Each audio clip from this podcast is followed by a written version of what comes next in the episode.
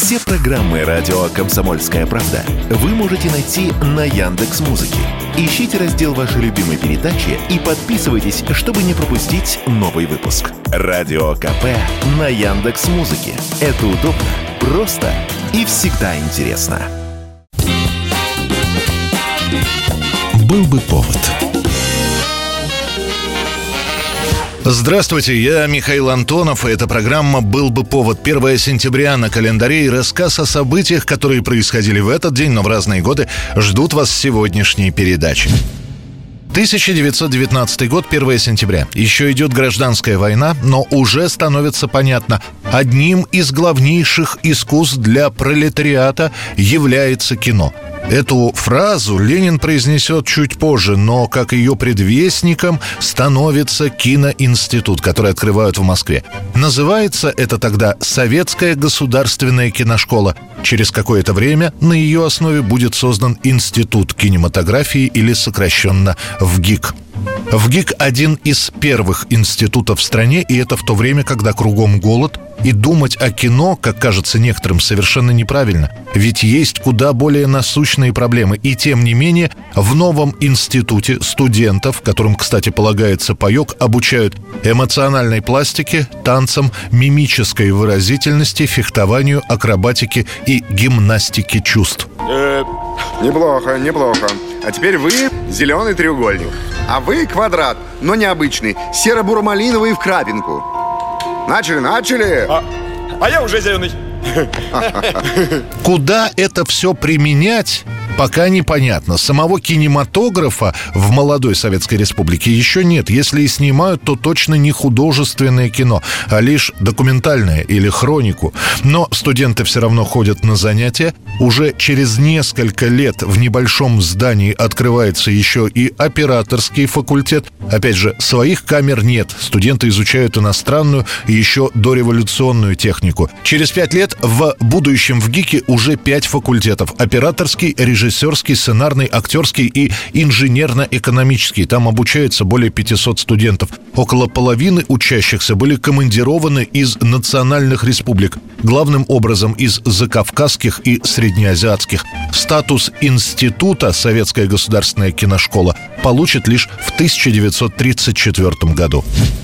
1 сентября 1924 года. Несмотря на то, что советская власть собирается праздновать уже 7 лет своего правления, в эмигрантских кругах продолжается обсуждение создания новой армии или, если хотите, новой силы для противостояния большевикам. Именно в этот день образован РОВС, что переводится как «Российский общевоинский союз». Формально деятельность РОВСа носила благотворительный характер – но на деле Союз был кадровой армией, главным оружием которой, вопреки воле Врангеля, становился террор.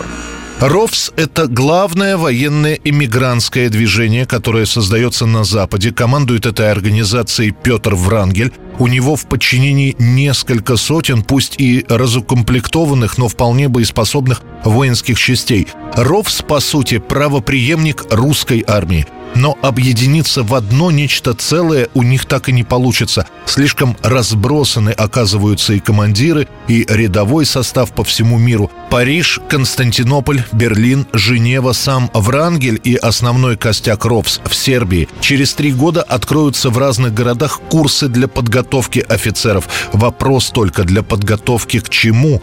Несмотря на строжайшую дисциплину и субординацию в этой организации, ее руководители так и останутся останутся мечтателями о том, что вот еще немного, и как по мановению волшебной палочки появятся чудо-богатыри и сбросят ненавистную советскую власть. К началу Второй мировой войны за рубежом функционирует 75 русских эмигрантских обществ, организаций РОВС, в которых состоит 5700 человек. Деятельность свою он продолжал разворачивать вовсю за счет белоиммигрантских организаций, которые находились почти во всех странах, граничащих с Советским Союзом.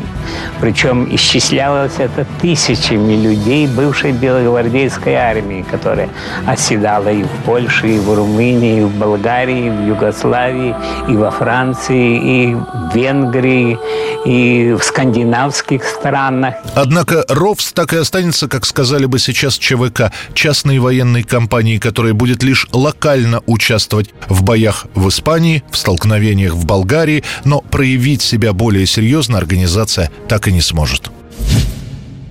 1 сентября 1939 года вторжение Германии в Польшу знаменует начало Второй мировой войны. Poland, September 1939. The German foe begins its ruthless march of conquest and sets the stage for World War II.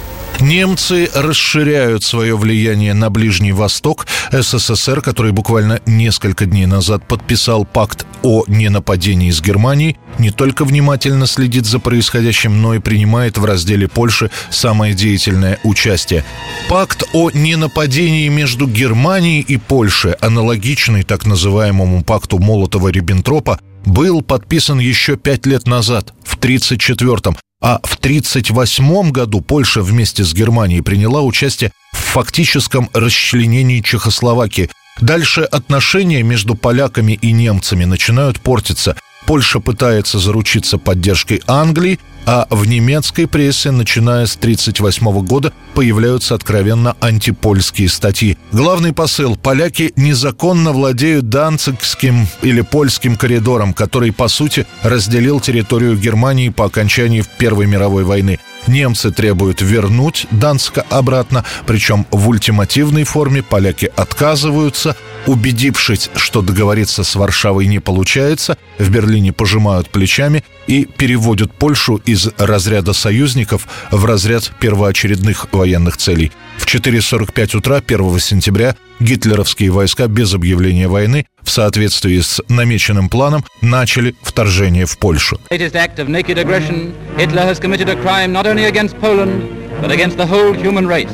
Ни Англия, ни Франция после нападения на Польшу, несмотря на просьбы поляков напрямую против Гитлера вступать в войну, не будут. 1989 год, 1 сентября. Советский Союз накрывает волна популярности телецелителей. Главный из них Анатолий Кашпировский и Алан Чумак. Их телесеансы, которые многие за глаза называют шарлатанством, официально именуются нетрадиционные способы лечения. Кашпировский лечит инурез, эпилепсию. После его сеансов якобы рассасываются послеоперационные рубцы. Вот прошло заикание. Вот, например, чего стоит телевизионное лечение? Вот я сейчас сказал, прошло заикание. Если бы мы все увидели, сколько сотен людей сию же секунду освободились от этого недуга, мы бы все плакали. Алан Чумак лечит вообще все болезни, заряжая с телеэкранов воду. А 1 сентября 1989 у киосков «Союз печати» ажиотаж. Люди выстраиваются в очереди за газетой. Чумак зарядил свежий номер газеты «Вечерняя Москва». Ну, для того, чтобы сеанс прошел успешно, вы уже знаете, что надо сесть расслабиться, разомкнуть руки, ноги. Смотреть на меня не обязательно. Надо прислушаться к тому, что будет с вами происходить. Итак, приготовьтесь. Сядьте поудобнее. Закройте глаза. Начали. На фоне всей этой лечебной или псевдолечебной истерики никто не задается вопросом, а как можно зарядить вообще весь тираж газеты.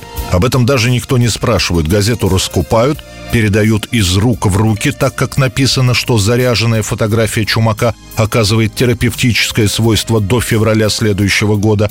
Во дворах обсуждают, как лучше с газетой поступать. Фотографию вырезать или можно прикладывать к себе всю газету. Рассказывают о случаях, когда фотография разрезалась на мелкие кусочки и добавлялась в еду. Популярность народных целителей откроет ящик Пандоры, когда экстрасенсы разных мастей станут появляться на телеэкранах с завидной регулярностью, и это будет идти ближайшие 20 лет. Там затемнение, у вас э, там сидит сущность в виде гномика. Вот, я сейчас это почистю, уберу. Это была программа «Был бы повод» и рассказ о событиях, которые происходили в этот день, но в разные годы. Очередной выпуск завтра. В студии был Михаил Антонов. До встречи. «Был бы повод»